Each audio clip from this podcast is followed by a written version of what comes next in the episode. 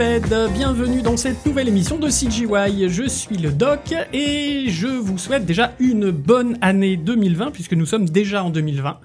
Euh, et cette année, euh, enfin cette émission surtout, on l'a attendue avec grande impatience et surtout vous, cher auditeur, n'est-ce pas mon cher Pez Ah ouais non mais là, mais là, là, là, c'était du grand n'importe quoi. Là, là, là, on a, on- là, là, on, comment, comment vous dire que cette émission, euh, elle va être, euh, on va la, on va savoir la mettre en lumière. Alors, Oh, déjà, ouais, je suis en forme. C'est le début de l'année, donc euh, bonne année, bonne année à tout le monde, hein, bonne santé surtout.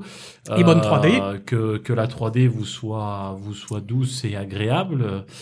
Euh, deux choses.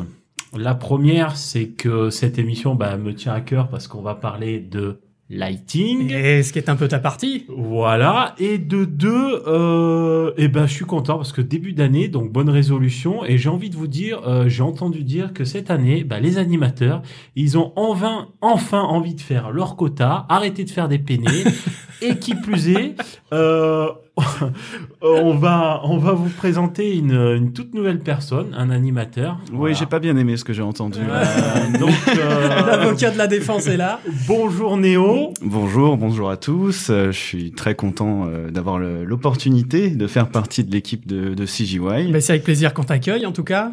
Évidemment, euh, comme vous avez pu le comprendre, euh, maintenant c'est fini de taper sur les animateurs gratuitement. Il y aura un petit peu de répondants en face. Non, non. Tant mieux, tant mieux. dans, évidemment, tout ça, c'est dans la dans la bonne humeur euh, et je sais très bien que de toute façon le lighting ne comprend rien à l'animation donc c'est pas très grave.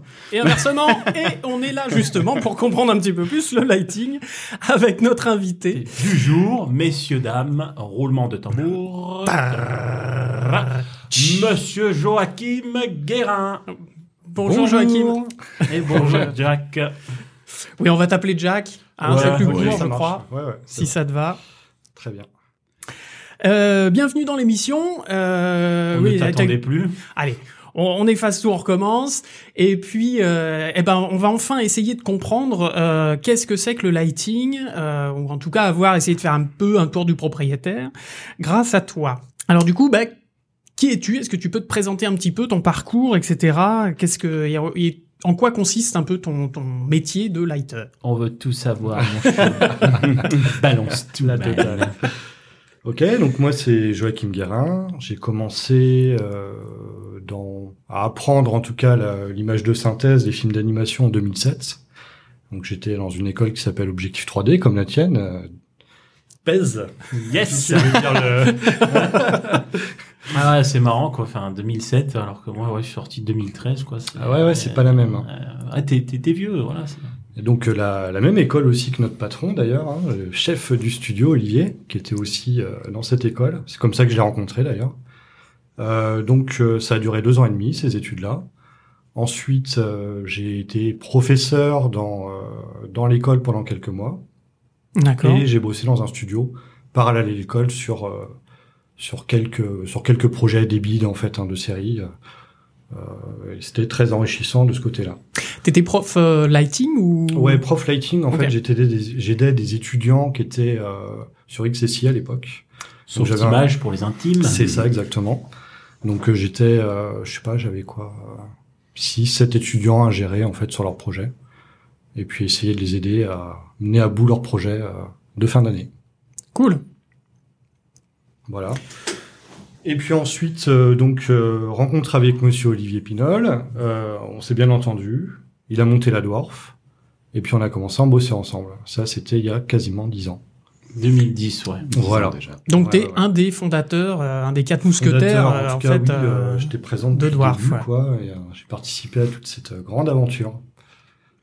Bah, que nous racontera d'ailleurs Olivier quand on l'interrogera, euh, Ah oui, quand il viendra fait, à ce ouais, micro. euh, Bon après, j'étais pas le seul. hein, Il y en avait que vous avez peut-être interviewé déjà, je sais pas. Oui, bah, on a eu. euh, On a eu. Bé- Bélisaire, euh, Earl, euh, pendant, l'émission sur le Voilà, SIGRAPH. super. Oui. super. Ah, qu'il faut écouter l'émission sur le SIGRAPH. Hein. Bah, pardon, hein, je fais une parenthèse, mais euh, euh, mes chers amis auditeurs, vous n'écoutez pas toutes les émissions, et ça c'est pas bien. Ouais. Écoutez celle du SIGRAPH, je vous assure que même si ça paraît technique, c'est très intéressant. Mais merci quand même de regarder euh, le podcast de l'animation qui apparemment vous plaît Ah, ça y est, on beaucoup. va se battre. Ça va changer. Ça va changer ce soir. pas écouté. Va Ce soir, que, que je m'y le, monde de l'animation va enfin comprendre ce qu'est un vrai métier. voilà. Oui, c'est vrai, c'est vrai. Bon, alors du coup, bah, en quoi Ouais. ça consiste ton métier de, de, de lighter, euh, Jack? Alors, bah, à la base, on va dire, hein, c'est assez simple. On va avoir un projet avec euh, des concepts, hein, donc en couleur, etc. Euh, et on va essayer de reproduire ça en 3D, donc de réinterpréter ça en 3D et de poser cette ambiance-là euh, dans un univers 3D avec des softs euh, de rendu, peu importe lesquels. Donc c'est un mélange entre de l'artistique. Il va falloir bien comprendre la direction artistique, discuter avec le réalisateur, le directeur artistique, etc et après de la technique pour pouvoir réaliser ce lighting. Donc établir des règles de lighting, pouvoir respecter des temps de rendu, des budgets, des contraintes de temps aussi. Euh, voilà, c'est à peu près, euh, c'est à peu près ça. Pour résumer très rapidement. Oui, parce qu'après, bien sûr, le, le, le métier de, de lighter en, en soi est, est bien plus complexe que, ce, que, que ça. On va, on va y revenir un peu plus tard. Mais du coup, en termes de, de- de métier, est-ce qu'il y a plusieurs catégories ou c'est vraiment lighting ou il y a des, des sous-catégories dans, dans, dans le métier de lighter hein Bah, il y a des postes différents dans le métier Ouais, de lighter. Après, les sous-catégories. euh, bah, Dans l'industrie, en fait, il va y avoir vraiment la CG où on va avoir des lighters qui vont bosser en virtuel en soi. Euh, ensuite, on va avoir les, les vrais lighters, on va dire, euh, dans, sur les plates live. Ouais. Euh. Sur les si- quoi? Oui, tout les à fait. plates live, les plateaux de tournage. D'accord, oui. Mais si on reste vraiment que sur le, la CG, on va dire que c'est plutôt des postes qui vont être différents. On va avoir euh, le shot lighter qui, vont, qui va donc récupérer. Je vais plutôt le faire dans l'autre sens. On va avoir le lighting supervisor, c'est mon cas du coup depuis quelques années, euh, qui va justement interpréter les concepts et créer les rigs de lights, du moins les bases, euh, pour euh, pour commencer le projet.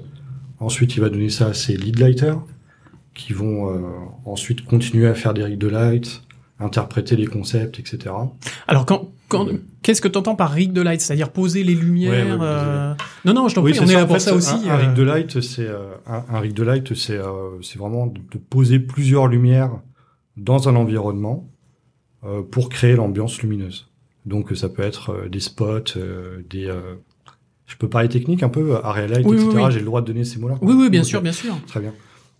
On va poser plusieurs sortes de lights pour pouvoir créer euh, l'ambiance voulue. Donc tout ça, en fait, tout cet ensemble de lights, c'est un rig de lights, euh, avec certaines règles, certaines contraintes aussi qui sont à l'intérieur. Et tout ça, on va pouvoir euh, le réutiliser à foison euh, selon les shots qu'on a à faire dessus. Que ce soit de la 3D, c'est en fait c'est un peu comme le live. On a on a tout un panel de, de différents réflecteurs, de lumière, de choses comme ça pour faire une lumière en cône, une lumière plus en point, une douche, des choses comme ça. Et euh, l'avantage de la 3D par contre, c'est que tu peux aller beaucoup plus loin, je pense. Et tu peux vraiment aller tweaker euh, n'importe tu peux avoir n'importe quelle lumière, t'as pas besoin d'une gélatine particulière pour avoir une teinte, t'as pas besoin de je me trompe C'est ça, ou- on va avoir beaucoup plus de liberté en CG, ça c'est clair, jusqu'au compositing. hein. Ça c'est euh, c'est vraiment l'avantage. C'est pour ça d'ailleurs que c'est aussi répandu maintenant de faire de l'image de synthèse. Après, on a aussi l'espace euh, qui est euh, une contrainte en moins, c'est-à-dire qu'on n'est pas obligé de réserver un studio avec tout notre éclairage Mhm. euh, pour pouvoir euh, pour pouvoir euh, réutiliser les lighting. Parce que ça, il faut comprendre que quand on a un gros studio avec euh, vraiment en live action, on va devoir réserver une scène avec tout le lighting. On va éviter de retirer le setup et de le remettre tous les jours pour pouvoir faire le lighting. Oui, D'ailleurs, bah je oui. crois que Kubrick faisait ça sur sur Shining. Il voulait qu'il y ait toutes les salles, tous les studios qui soient constamment prêts pour faire toutes les scènes qu'il souhaitait avoir au moment où il souhaitait. Donc tout devait être nickel tout le temps. Tous les studios de lighting étaient euh, étaient prêts. Ah bah, Impressionnant quand même.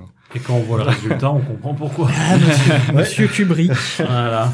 Voilà. Et donc la, la différence entre le superviseur lighting et le lead lighting, il faut voir ça un peu comme un entonnoir en gros, C'est c'est-à-dire que tu salaire. vas Et voilà. On- Et son, et son mépris qui va avec. Bien sûr, forcément. ça va te perdre. Mais ouais, il faut voir ça un peu comme un entonnoir. Vraiment, toi, tu vas plutôt dégrossir sur les, les vraiment. Moi, j'ai beaucoup entendu le terme de key light euh, en faisant de l'anime, euh, que ce soit ici ou ou à Maguff à l'époque. Euh, Mhm. euh, C'était ces shots, vraiment les shots master, on va dire, du, du lighting qui permettent, je suppose, en tout cas, de rendre, euh, on va dire, une première image d'une séquence pour se donner un- une idée du, du ton général. Et c'est quelque chose en fait qui va. Tu me dis si je me trompe, mais j'ai l'impression que c'est un premier shot qui va permettre ensuite de décliner ça dans tout le reste d'une séquence pour qu'il y ait un rendu homogène. Et c'est toi, en tant que superviseur, qui va t'occuper de de trouver euh, et d'interpréter vraiment là pour le coup. euh, je sais qu'on voulait parler un peu de color script et de ce genre de choses. Mhm. C'est vraiment toi qui va faire la passerelle en fait entre les artistes 2D et ce qu'on va réussir à sortir en 3D. Et ensuite, les leads en dessous vont aller appliquer ça dans dans l'entièreté de la séquence et éventuellement aller tweaker chaque shot indépendamment. Je... Alors non, euh, enfin oui et non. En fait, c'est juste une étape euh, juste avant. Mm. Euh, le, le lead, il va pouvoir justement faire ses key lights, ses key shots, hein, donc des shots clés, on va dire. hein, ça peut être, des, on peut appeler ça comme on veut. Euh, il va pouvoir faire ses key shots et il va utiliser des rigs de light faits par le sup. En revanche, ça serait dommage que le lead puisse pas avoir quelques libertés et faire aussi des rigs de light. En tout cas, nous on fonctionne comme ça. On aime bien, euh, on aime bien pouvoir partager euh, et donner des responsabilités aux autres, faire confiance, tester aussi. Donc on va donner des rigs de light à faire au lead lighter et les shot lighters vont pouvoir faire aussi des key shots si euh, si on le sent bien. Comme ça, ça évite qu'ils soient dans le train-train de faire du shot et juste en fait de récupérer le travail d'un autre et puis le tweaker un peu et justement le lancer au rendu. Ils vont pouvoir aussi euh, s'amuser un peu et puis faire une petite direction de lighting euh, avec le key, euh, le key shot. C'est un petit peu plus technique du coup. T'as as une part de dev aussi, dans, de développement, de code, je veux dire, pardon. Bah Alors de code non pas trop parce que heureusement on a une R&D euh, à la Dwarf et on a des TD donc euh, la grosse partie code elle va être faite par eux et merci à eux Mhm. s'ils nous écoutent. Gros big up. Euh, par contre oui on va dire qu'il y a vraiment une partie technique dans le rôle de sup où il faut vraiment comprendre sur le bout des doigts le logiciel, le, vraiment bien le gérer euh, et puis pouvoir anticiper tout euh, tout ce qui va se passer ensuite donc du rig de light de base jusqu'au shot Ok. ainsi que le- les temps de rendu etc. Donc ça c'est pas une chose facile hein. n'est-ce pas pèse Ah oui, oui, oui, non, mais je- je- ça, je confirme que. Alors ça m'a l'air quand même bien, euh, effectivement, euh, euh, complexe dans le sens où il faut avoir les notions euh, dans, dans la réalité de ce que c'est que la lumière et de comment elle impacte euh, Mhm. les scènes en vrai et il faut refaire en 3D. Mais du coup, est-ce que euh, est-ce que les écoles, en plus toi t'as eu, t'as la double casquette, t'as été étudiant et t'as été prof. Euh, est-ce que les écoles forment bien Est-ce que tu penses que les écoles forment bien à ton métier? Ouais, D'ailleurs, j'ai oublié de dire, j'étais aussi prof à la Dwarf Academy à l'époque où, euh, où il y avait la Dwarf Academy. Ouais.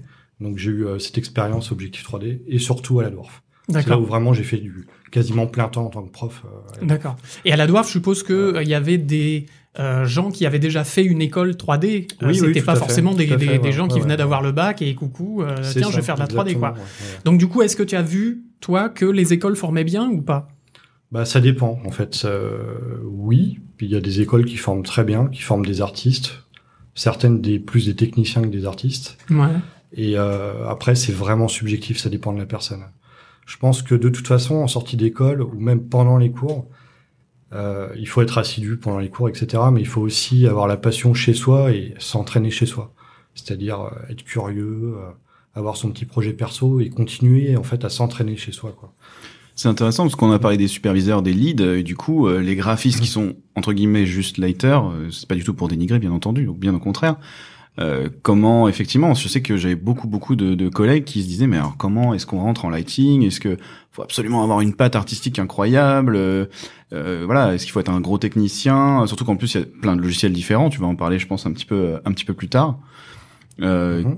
quel, quel- quel est finalement le, le comment tu recruterais un, un junior en fait un junior lighting euh, sur quoi sur euh, Bah, déjà, oui, en effet, euh, tu peux pas arriver comme ça et essayer de demander, demander un poste pour voir un poste si vraiment t'as aucune expérience. C'est-à-dire, euh, si tu vraiment t'as fait aucune école et que t'as fait que des projets perso chez toi, on va peut-être avoir certains doutes au moment de l'entretien, même en lisant le CV, parce que on va se dire, bon bah c'est bien, il fait peut-être des images qui sont belles, qui sont artistiques, mais il a vraiment aucune expérience de travail en équipe il sait pas comment fonctionne, on va dire, un, un projet ou un moyen projet euh, dans sa globalité. Qu'on peut faire en école du coup, euh, en école Tout de fait. 3D. En, euh, en école, c'est euh, vraiment le travail. euh, le travail est là, c'est euh, c'est important. C'est de travailler en équipe, c'est ultra important. Je leur dirai certainement euh, par la suite. Mais du coup, moi, je l'ai vu. Hein, euh, J'étais autodidacte au départ. Je voulais pas forcément faire 3D parce que j'avais peur. euh, de gâcher un peu ma passion et dans, dans- de faire mon travail ma passion, enfin de ma passion mon travail plutôt. Mm. j'avais euh, j'avais peur que ça gâche un peu tout et en fait pas du tout. euh, au contraire. Parce qu'au départ, toi, tu as une formation de euh, lighter live? Non non Enfin, pas le- du tout, pas du Ah tout. bon? Non non. J'ai été euh, vraiment euh, lighter euh, en 3D comme vous avez pu le faire. euh, Direct, ouais, ouais, ouais. ouais, ouais. Euh, mais avant ça, en fait, j'ai fait des études de commerce, donc rien à voir. Ah oui. Et pendant ce temps-là, en fait, à partir de 18 ans, j'ai commencé à faire de la 3D chez moi euh, pour m'amuser, en fait. Parce que ça m'éclatait. Voilà. Alors du coup, euh, Je sais pas si j'ai répondu à la question. si, désolé, ouais, du non, coup, non, par un peu en live. Si, euh, donc du coup, là on parlait d'un petit peu de, de, de- comment, euh, comment recruter un petit peu les, les, les juniors. Euh, en tant que super, euh, supervisor donc, euh, de, de ton département, euh, le marché du travail au niveau du lighting euh, par, par rapport au projet qu'on a ici à Dwarf ou bon, en général dans le monde, est-ce que tu trouves que le marché du travail pour le lighting est quand même assez ouvert ou c'est un petit, c'est un petit monde? Je pense qu'il y a du travail. Pour les gens que- qui en veulent, il y a du travail. Euh, en France, il y en a un peu, surtout sur Paris. Après, il y en a quoi? Il y en a un petit peu à Toulouse, euh, Montpellier, on est quasiment les seuls. À Oui. vraiment proposer autant de postes, en tout cas. Oui, oui, parce que Ubisoft, après, ça reste... euh, Après, il y a quoi? Il y a peut-être à, à Angoulême, euh, un petit peu. euh, mais puis après, il faut partir à l'étranger. hein. C'est euh, c'est clair qu'en en France, il y a du travail, mais euh, des fois, eh ben, il va fa- en fait, il faut pas hésiter à voyager. Quoi. Je suis un mauvais exemple parce que moi, je suis là depuis très longtemps. À. Donc euh, voilà, là, c'est un cas vraiment Faites ce que je dis, particulier. faites pas Je- ce que je fais. je pensais vraiment pas que ça m'arriverait en fait de rester aussi longtemps dans un studio, mais bon, c'est. Euh... Je le souhaite à tout le monde de pouvoir rester aussi longtemps. C'est vraiment cool de voir l'évolution d'un studio et c'est un vrai challenge. Mais aussi de voyager, c'est cool. Donc euh, de tester d'un studio à l'autre, c'est super intéressant, je pense. En tout cas, je le vois par rapport euh, aux gens que je côtoie. Et euh, il faut pas hésiter à aller à l'étranger. Donc là, ça va être Londres. On verra bien que le Brexit, si c'est aussi simple. Oula. Euh, États-Unis, c'est aussi compliqué en ce moment avec l'immigration. Donc les Français aux États-Unis, il faut être vraiment très bon et avoir euh, vraiment un laisser-passer énorme, c'est-à-dire avoir un CV génial pour pouvoir rentrer là-bas. Oui, c'est c'est ça, c'est vraiment euh, sur la démo. Hein. Je sais que tout le monde veut y aller absolument, mais euh, en fait, c'est pas si simple non plus que de dire allez, je veux stage, je vais bosser. Euh, voilà, il faut bah, faut, quand même, la valeur euh, ajoutée, quoi. parce C'est que pour, eux euh, ont beaucoup de choses à faire pour te faire venir, donc euh, C'est ça. Ouais. c'est pas voilà, c'est pas évident. Là, vraiment, l'Eldorado, c'est le Canada, il faut le dire. c'est euh, C'est ce qui ressort à chaque c'est- fois. voilà, Ouais, c'est- en ce moment, c'est pour les Français, c'est très très simple parce que ils cherchent vraiment des francophones au Canada, ils en ont pas assez. Euh, enfin, en tout cas au Québec. Mhm. Euh, du coup, c'est super. euh, Enfin, c'est vraiment bien pour eux d'avoir des Français. Donc ça nous profite et euh, il y a plein de studios là-bas et voilà quoi. Je veux pas faire forcément la pub du Québec, mais il faut dire que c'est quand même euh, là Ça racole, quoi. Ça racole bien comme il faut. C'est ouais, ça ouais. exactement. On verra bien si un jour ça va ailleurs. Pourquoi le Québec? C'est aussi parce qu'il y a des crédits d'impôt dans le cinéma qui sont assez hauts. En France, ils sont bien aussi d'ailleurs. On est Ouais. plutôt bien placé. Et, euh, et après l'Australie, je sais pas. Je crois que c'est difficile d'aller en Australie aussi. Euh, Mais en tout cas, à mon âge, c'est plus dur. Je crois que quand t'es plus jeune, c'est plus facile. Euh, T'es pas si vieux, Jack. T'es pas si ouais, vieux. non, mais c'est déjà trop tard. Je Mais crois faut- pour avoir les visas facilement. Ouais, je Ah, ou des PVT peu- ou des ouais, choses voilà, comme parce ça. que c'est un peu comme au Canada, ils proposent aussi le PVT, je crois, en Australie ou. Oui. Ah, c'est tous les pays Mais- du, Commonwealth. Ouais, euh, voilà. ouais. Ouais, ouais, Mais fa- contre, euh, il faudra qu'on essaye de faire une, une émission justement sur les expats et euh, Voilà, etc. ju- pour voir juste euh, sur, l'Australie, ils ont, ils ont allongé euh, tout récemment euh, le PVT justement à jusqu'à 32 ans. Euh, J'ai failli le prendre. euh, Toujours trop tard. Désolé. Voilà. Mais c'est Voilà, l'info euh, intéressante parce que c'est vrai que d'habitude c'est plus euh, aux alentours de la 28-30 je crois. Euh, Mhm. ils l'ont ils l'ont allongé de deux ans, c'est c'est intéressant aussi. Puis après, bon, bah, il y a Nouvelle-Zélande, hein, il y a du travail, mais il faut être bon aussi, et, euh, Ouais. C'est pas évident. et ça doit être cool quand même. J'imagine, mais est-ce que c'est pas lié par rapport au poste, parce qu'on parlait du marché du travail, etc. euh, est-ce que, un- enfin, parce qu'un logiciel de lighting, c'est aussi un logiciel de rendu. Dis-moi si je me si je me trompe. Oui, oui, ça. ça Euh, c'est c'est c'est la même chose, mais est-ce que justement c'est pas euh, c'est pas lié à ce, ce, ce moteur de rendu? C'est-à-dire que, alors, on peut en citer euh, rapidement. euh, euh, Il y a euh, euh, Renderman pour Pixar, enfin qui, qui- qui sort de chez Pixar. Il y a Arnold qui maintenant est intégré à Maya. Est-ce que si par exemple quelqu'un qui connaît euh, très bien Arnold et qui se démerde très bien sur Arnold, même si c'est un, admettons un junior plus plus, euh, s'il va dans une prod qui utilise Renderman, est-ce que euh, est-ce que ça va pas le défavoriser euh, parce qu'il connaît Ouais. Arnold et pas Renderman je, je sais pas si je me fais bien Ça dépend comprendre. vraiment des studios. Je pense que Ouais. pour une, moyenne, une petite moyenne structure, ça va peut-être jouer, en effet, Ouais. parce qu'ils vont vouloir quelqu'un qui soit autonome. Euh, et il y aura peut-être pas un workflow qui va être vraiment huilé avec tous les outils qui vont bien pour pré-mâcher le travail. Mhm. Euh, peut-être pas assez de quality check aussi, euh, des choses comme ça. Donc ils vont, euh, ils vont certainement vouloir des gens qui connaissent déjà le logiciel. Pour les gros studios, plus le studio est gros, plus le workflow est déjà établi, et plus ils vont demander des artistes. Donc de ce côté-là, j'irais dire quand tu vas dans un gros studio, ce qui compte c'est vraiment ta patte artistique. Et quand tu vas dans un petit studio, tu vas devoir être plutôt autonome et justement généraliste à pouvoir gérer et de la technique et de l'artistique. Mais est-ce qu'après les bases euh, de poser des lumières euh, les- et les régler, réglages vraiment euh, euh, de base, est-ce que c'est les mêmes par exemple dans Renderman et dans, dans c'est pas très compliqué, c'est plutôt dans le détail que ça va changer. euh, mais après, changer l'intensité ou la couleur d'une light, ça c'est pas vraiment un souci. Ouais. Et puis après, c'est le boulot justement des sup et des leads aussi d'accompagner les nouveaux arrivants avec des Yes. documentations, avec bah, aussi être avec eux juste hein, pour pouvoir euh, les mettre à l'aise et puis leur expliquer tout ce qu'il faut faire. Mais le boulot du lead euh, et du sup, c'est justement de pré-mâcher ce boulot-là pour que ça soit facile euh, d'avoir une équipe de 10, 20 personnes, euh, si ce n'est plus, et de pouvoir faire des, euh, des lightings à la chaîne. C'est vraiment ça qui est important. Alors que les artistes Ouais. ne connaissent pas forcément le soft sur le bout des doigts. quoi. Voilà, on ne Mm. demande pas forcément d'avoir un gros technicien qui va savoir euh, gérer euh, vraiment à la perfection le logiciel. On va chercher quelqu'un qui va comprendre comment fonctionne le logiciel assez rapidement quand on lui explique. Et après, surtout, gérer l'artistique, c'est-à-dire euh, ne pas avoir d'incohérence dans le lighting et de voilà d'essayer de, de faire son métier, quoi, on va dire. sortir les bonnes passes parce que on parle de, de du début du light mais on il y a aussi sortir les passes pour le comp. Oui, voilà, c'est ça aussi. Hein, c'est euh, réussir à bien gérer sa scène, euh, Ah bah, être à l'aise à l'intérieur du de la de la scène, oui. D'accord. L'organisation, etc. C'est sûr. euh, Bien souvent, oui, la partie, euh, la partie rendue est, est intégrée au poste de, de lighter, quoi. C'est, En fait, c'est c'est tout ce qui est gestion de passe, etc. Ça doit être déjà pré-mâché. Il doit y avoir des scripts pour les faire. On va pas demander au lighter de recréer à chaque fois ses passes, quoi. Chaque- C'est pas c'est pas du tout l'intérêt. euh, Il y a aucun intérêt à faire ça. À part avoir quelque chose d'aléatoire, on déteste ça euh, en production.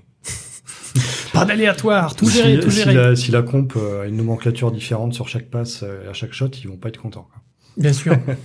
pas content. Pareil pour ce qu'on reçoit des autres d'ailleurs. On Ah a oui, bien une stabilité dans la nomenclature. Mm. N'est-ce pas, les animateurs Oh. Je vois pas du tout euh, de quoi vous voulez parler. Ah, c'est ton, ton baptême, Néo. C'est ton, ton, voilà, c'est Je ton ne vois pas du tout de quoi vous voulez parler. Alors du coup, on parle de de, de, de moteur de rendu. Euh, parlons des outils du lighter. Quels, quels sont les quels sont les outils qu'il a en sa possession euh, Pourquoi et les avantages, euh, les inconvénients Ça? Ok, on commence par les sympas ou les chiants euh, Alors il a une boîte mail très importante. il a Shotgun. Shotgun c'est quand même un gros outil de production, c'est général pour euh, tous les départements, hein, mais c'est quand même super intéressant de l'avoir. Shotgun ou d'autres, hein, euh, je parle de celui-là parce que c'est celui qu'on utilise. Oui, c'est puis c'est le plus Il y a répandu. des euh, personnes qui ont dit Google Sheets, hein, mais c'est pas euh, Dur. Ça doit être un peu, ouais, ça doit être un peu dur. Euh, et puis ensuite, on va avoir justement le logiciel qui va gérer le lighting. Donc là, ça dépend encore une fois des studios. Dans notre studio, on va avoir euh, du Maya Arnold sur une des productions, et sur une autre, on va avoir un logiciel interne qui s'appelle Lumière, qui va euh, qui va être vraiment, on va dire, plus euh, comment dire. Aide-moi, pèse. Ah bah c'est euh, pas quoi dire. logiciel propriétaire, mais c'est surtout qu'il est, il est par rapport à d'autres softs comme euh, Maya, euh, euh, 3ds Max. Là, on a vraiment un logiciel orienté lighting. quoi. C'est Ouais, pas voilà, un logiciel généraliste. On va pas pouvoir gérer euh, de la modélisation à l'intérieur euh, ou du ça, FX, etc. On va vraiment recevoir de l'alambic ou d'autres euh, ou d'autres data. hein. Ça peut être beaucoup de choses, du voxel, euh, des particules, etc. Et ensuite, vraiment le taf euh, dans ce soft-là, ça va être vraiment d'éclairer. quoi. Euh, je dirais dire que c'est comme un katana. hein. C'est un- c'est une sorte de katana, c'est-à-dire Ouais. qu'il va vraiment servir Ouais, ouais. euh, à faire du scène assembly et, euh, et ensuite euh, à faire euh, le lighting. Oui, parce que là, l'idée, excuse-moi, euh, Doc, euh, l'idée, en fait, c'est que là, on a vu pas mal de départements déjà, et en fait, là, c'est une étape assez cruciale euh, après l'animation, et certainement aussi des simulations s'il y en a, voilà, de vêtements, etc., Mhm. tout ça, euh, où tu vas vraiment te débarrasser de tout le tout ce qui traîne depuis euh, le modeling, le rig, etc. Tu vas récupérer des objets, des textures, et après, tu vas aller rajouter la lumière dessus. Si je dis pas de Ouais, grosses ouais, voilà, en fait, euh, c'est ce, c'est ce qu'on essaye de faire, peu importe les softs, en fait. Hein, que ce Ouais, soit c'est ça. le- justement notre soft interne ou, euh, ou un Maya. On va essayer d'éviter de d'avoir euh, tout, absolument tous les éléments qu'on peut avoir euh, à l'animation ou au FX. On va essayer d'éviter d'avoir les rigs, euh, les enfin tout un tas de contrôleurs, de déformeurs, etc. qui alourdissent les scènes. On va essayer vraiment d'optimiser ça au maximum. Donc euh, avec euh, avec Maya Arnold, ça va être du stand-in. Euh, Du stand-in. C'est, on va dire que c'est un conteneur qui va pouvoir permettre euh, bah, d'avoir de l'alambic à l'intérieur, aussi de rapatrier les shaders et d'avoir juste ça en fait. On essaye vraiment de d'avoir la description de scène la plus simple possible. Un filtre en fait euh, par rapport à toutes les les, les datas qu'il y a sur voilà, les. il faut qu'elle soit, il faut qu'elle soit flexible, qu'on puisse update le plus souvent possible, mais la plus légère possible, pour vraiment se concentrer sur lighting qui est aussi coûteux. Et euh, si on va euh, traiter justement euh, les render layers, etc., on va vouloir que ce soit rapide. On va pas vouloir attendre cinq minutes en cliquant sur un bouton. On veut que ce soit euh, le plus efficace possible. Et euh, donc c'est pour ça qu'on utilise beaucoup l'alambic euh, pour lumière Ouais. et qu'on utilise justement du stand-in dans euh, Maya Arnold. D'accord. Enfin, du moins, on essaye de l'utiliser. ça dépend des productions, en fait. hein. C'est euh, chacun son astuce, quoi. Vraiment, de, tu penses que les logiciels, les, pardon, les logiciels euh, s'adaptent à un projet ou c'est plutôt, surtout selon où en est le studio, à quel point il a développé dessus, parce qu'il y a des outils dans lesquels tu développes des choses qui sont plus ouverts que d'autres, justement. Je pense que Maya doit être bien plus fermé, à mon avis, que, que Lumière, ou Guerilla, ou, euh, Mm, ou dans un soft bah, maison, par Ça exemple. dépend, en fait. Bon, là, je suis pas un développeur, donc je vais pas rentrer dans les détails. Mais euh, ouais, on va dire que Maya, par exemple, je parle de Maya parce que c'est le seul que je connais, le 3ds Max. euh, je pourrais pas en parler, par exemple. Enfin, Euh, c'est amené à, à, se- à fusionner. Hein, J'ai l'impression que. Oui, bon, peut-être, bref, ouais. ce sera un autre sujet. Mais euh, ils vont proposer un workflow. Euh, ensuite, si on veut faire autrement, c'est possible de le faire. Euh, quasiment tous les studios utilisent Maya pour le pour le rendu aussi, à part qu'on ait du katana, bien sûr, hein, des choses comme ça. Mais même un katana, ça a besoin de développement. Donc euh, Maya, c'est un bon squelette pour ensuite développer derrière dessus, euh, comme on le souhaite. Et des fois, bah, je pense que les développeurs vont être contents et d'autres fois très bridés. Mais ça, ça sera pour euh, certainement une autre émission avec des développeurs, parce que moi, je, on pourrait pas trop en parler plus que ça. Mais ils proposent des workflows qui sont intéressants et des fois vachement frustrants aussi parce qu'on voudrait aller plus loin et que ça demande beaucoup de développement et, euh, il faut être patient il faut avoir une bonne équipe de développeurs avec nous pour, euh, pour pouvoir avancer. Et surtout, euh, avoir les idées pour créer un bon workflow, un bon pipeline, hein, parce que ça, c'est vraiment une discussion de pipeline en fait. Pas qu'on fasse une émission aussi dessus Ah bah, sur bon, le pipeline. c'est un- c'est ouais, un on en débat, discute. euh, C'est un débat ouais. vraiment euh, très vaste, quoi. Ouais. L'émission Pro euh, 2 va être, euh, ouais, euh, va riche. Ouais. On va peut-être la faire de c'est partout. costaud. tu Ouais, verras. ouais, ouais, ouais. Elle Et va c'est, clairement, euh, c'est vraiment le nerf de la guerre, c'est le pipe. Ouais. Si on a un pipe qui tourne bien, on est heureux au lighting et tout le monde en fait est heureux. Mhm. Tous les départements. Ça, c'est, ouais, euh, Du coup, qu'est-ce qui te euh, plaît le plus dans ton métier?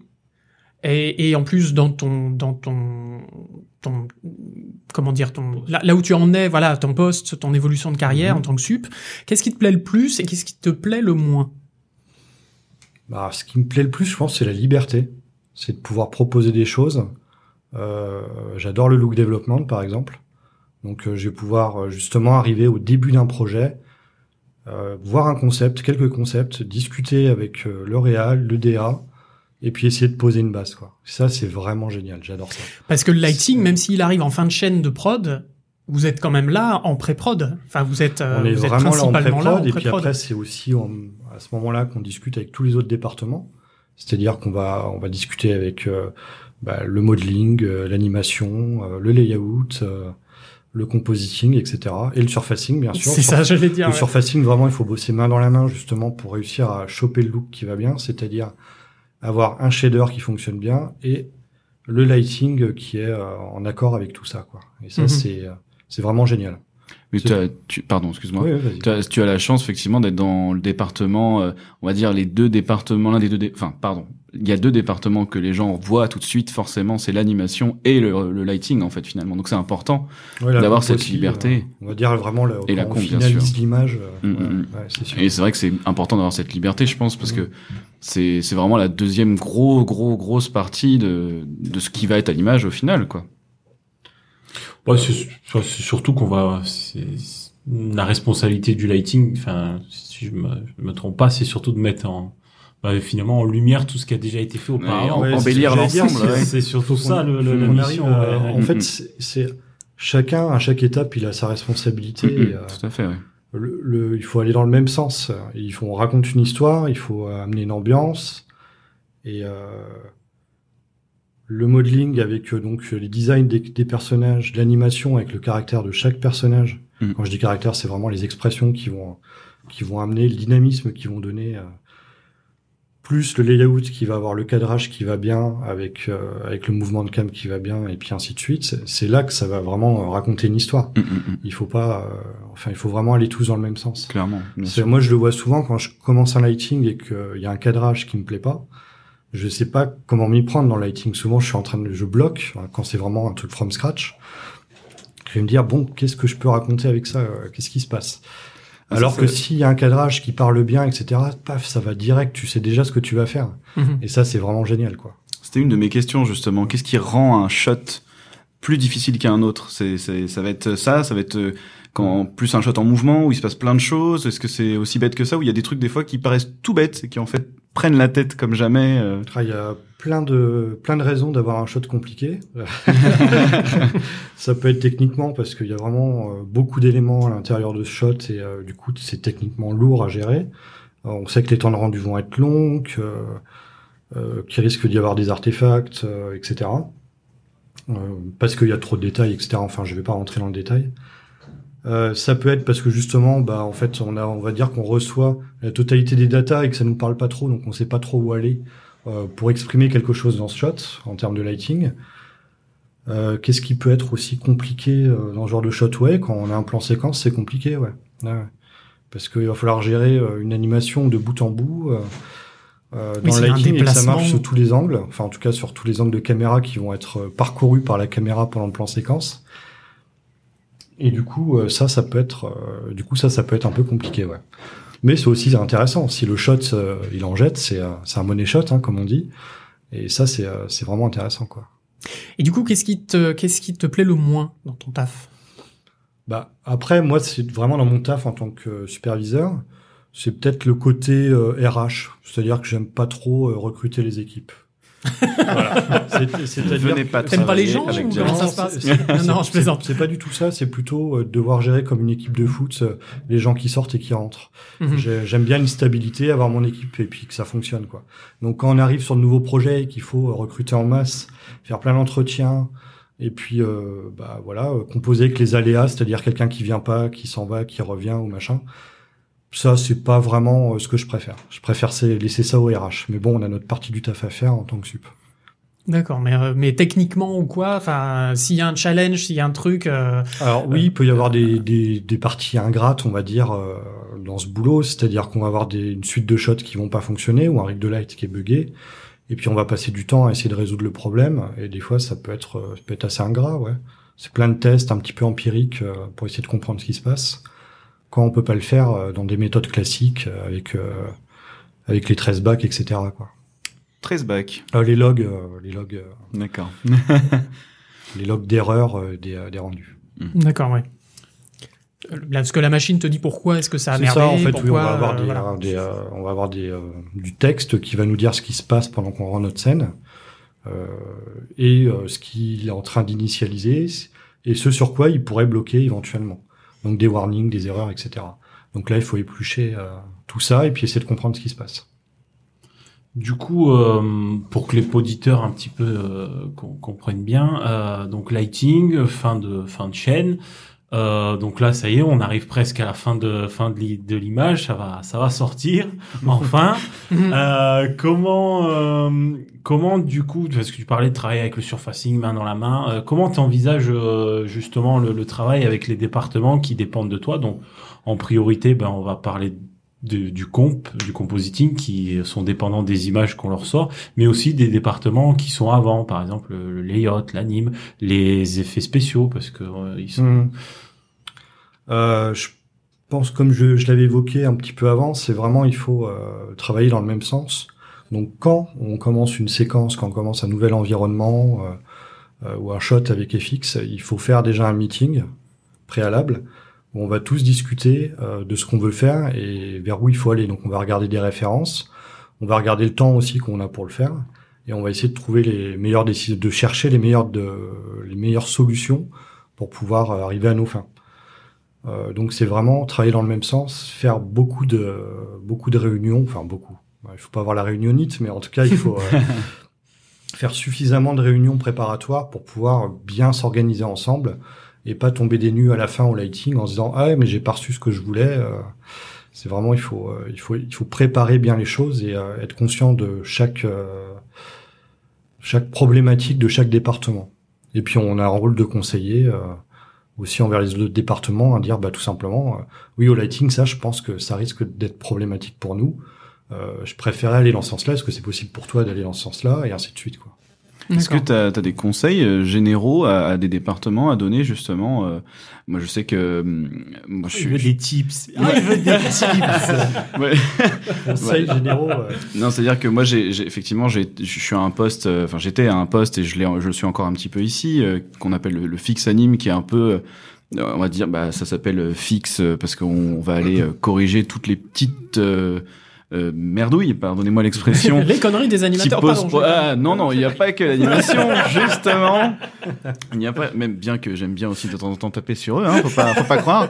Mais, euh, mais voilà, je sais que moi, par exemple, pendant très longtemps, on me disait, alors, attention au nombre de polygones. euh, J'imagine que dans les textures aussi, ils peuvent pas s'amuser à aller foutre du 4K partout, euh, dans le moindre petit interstice, parce qu'il faut texturer comme il faut. euh, ça a un coût chez vous. Et, euh, et ces réunions, en fait, elles permettent d'avoir ce feedback. Euh, oui, alors là, c'est vraiment de la pré-prod, hein, surtout quand on en arrive là. Ouais. Enfin, on va, pour ce qui est de texture, qui est nombre de polygones et compagnie, on va vraiment en parler en pré-prod. C'est-à-dire, euh, là, ça dépend du budget euh, du projet. Donc, on va essayer de, de rentrer dans les clous, hein, tout simplement. Donc, on va, on va éviter, en effet, de- d'avoir euh, des assets qui vont être trop complexes par rapport euh, à un budget qui euh, serait trop bas. Et vice-versa. Si on a vraiment un gros budget, bah, allez, on met le paquet, il faut que ça soit beau à tel endroit, quoi. Donc ça, c'est vraiment euh, pareil, c'est de la pré-production. Quand on arrive sur une séquence où on va avoir un FX, oui, là, on va en parler. euh, euh, justement, à se dire ah bon bah attention, là, tu m'as mis euh, beaucoup trop de polygones sur telle géométrie. euh, ça va être compliqué de rendre ça. Par exemple, pour faire de l'eau, euh, si on a une simulation de fluide avec énormément de polygones, ça va peut-être être un peu compliqué euh, à rendre. Malgré que les logiciels maintenant soient quand même super performants. Et les machines aussi. Et les machines aussi, on tout a à fait fait. des hein. progrès. Ah ouais, la render farm, etc. C'est quand même euh, Et les, sacrée évolution comparée à l'époque, quoi. Ouais. Les machines et les graphistes aussi sont de plus en plus performants, mine de rien. Je pense que quand t'as commencé, justement, en 2007, c'est ça T'es sorti de l'école? Ouais, 2005 Non, non, non. euh, en 2007, je rentrais à l'école. Ah, tu rentrais, ouais. plutôt, voilà, euh, c'était 2010. Tu rentrais. Je commencé, suis un peu déçu. Pardon, pardon. Non, mais c'est vrai que voilà, ça, ça évolue énormément. Il y a beaucoup de choses qui s'automatisent et on demande à beaucoup de gens de faire beaucoup de choses, euh, beaucoup de choses pour le, le même poste qu'avant. Et je pense que ça aide aussi énormément euh, d'avoir un peu des gens qui sont capables un peu de, de, de- voilà, de toucher un peu à tout. euh. Bah oui, à l'époque, il fallait être plus débrouillard, je pense. Mm. On devait vraiment plus se tricher. Maintenant, on en vient plutôt à essayer de faire les choses comme une plate live, hein, c'est-à-dire donc comme un plateau de tournage, essayer de tricher le moins possible, euh, parce que le logiciel va bien le faire. On n'est plus obligé de tricher autant qu'avant. Certainement, ouais. Euh, après, dans l'équipe, ça, ça dépend. euh, au-delà de- du côté pré-prod, oui, ce qu'on reçoit au lighting, des fois, on aimerait bien euh, qu'il y ait un peu plus d'anticipation. Il y a une vie autour de la caméra. Donc, ce qui est hors champ doit vivre aussi pour les lighters. Ça, je crois que ouais. un message pour l'animation. Oui. ouais, là, en l'occurrence, c'est pour l'animation, c'est-à-dire que c'est vrai que quand il y a une, quand un personnage va démarrer à la frame à l'instant T, euh, parce qu'il rentre dans le champ, ça peut être problématique pour nous s'il reste euh, quelques frames avant, on va dire, allez, euh, 30 secondes ou je sais pas 10 secondes avant en, T-pose et, et donc il casse une shadow en T-pose et ensuite il se met à démarrer et faire sa vie parce qu'il rentre à la caméra. Ça peut être problématique quoi il y a clairement ça se voit. c'est euh, ça c'est un conseil que je peux donner pour les autres départements. Euh, c'est des faux raccords aussi. C'est-à-dire qu'on va on va faire des téléportations d'un endroit à l'autre euh, pour euh, nos amis les layouters Oui, hein, ça, c'est peut pour nous. arriver, ça peut arriver son tour, hein. parce, parce que des fois pour leur défense, des fois, ils ont pas le choix. hein. C'est juste qu'ils ont aussi leurs leurs contraintes. hein. Mais, euh, mais c'est vrai que ça peut être problématique au lighting parce qu'on va se retrouver avec des, euh, une lumière qui est à droite et tout d'un coup à gauche euh, du personnage. Ou de tourner un décor ou des choses comme ça, alors que le light, le, le rig de light ne tourne pas euh, dans le oui, même voilà, sens. Enfin, a voilà. des- il y, a des exemples comme ça. Je descends de la colline et puis euh, il faut monter la colline. Bah, on va le faire faire demi-tour et monter la colline. Voilà. Ni Mm. vu ni connu d'un shot à l'autre, Mm. sauf que la lumière vient d'être euh, vient de changer d'axe. Donc le lighter doit tout refaire pour que ça marche euh, de l'autre côté. Non, non, non, ça repasse au layout.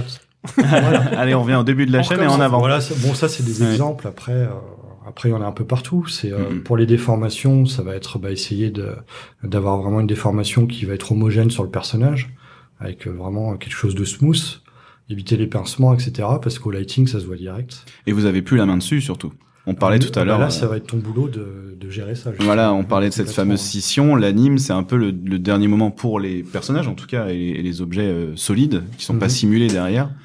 Euh, c'est la dernière étape où on peut encore retoucher des choses sans effectivement retourner, comme tu disais, euh, le doc, que ça retourne jusqu'au modeling, layout, etc. Donc euh, c'est vrai que euh, vous avez, Ouais. vous êtes assez, comment dire, vous êtes assez restreint quand même dans la, la possibilité de changer encore des choses dans ce qui est modélisé, on va dire. Surtout. Oui, voilà, ouais. Nous, on peut pas faire de blend shape, euh, parce que, enfin, ça dépend de la prod, mais j'irais dire que dans, potentiellement, dans toutes les prods, c'est pas le lighter de faire une blade shape. Euh, donc oui, en effet, on va Mhm. devoir demander aux autres départements de, de régler ce, ce problème. quoi. Les peinés aussi. Après, on essaye d'arranger, euh, c'est-à-dire que si on voit qu'il y a des erreurs sur des shots, ben, on va faire de notre mieux pour, euh, voilà, pour avancer et puis pour le faire passer. Si on voit une petite pénétration d'un personnage euh, dans le décor, on va peut-être essayer de le soulever un peu, puis euh, parfois ça suffit.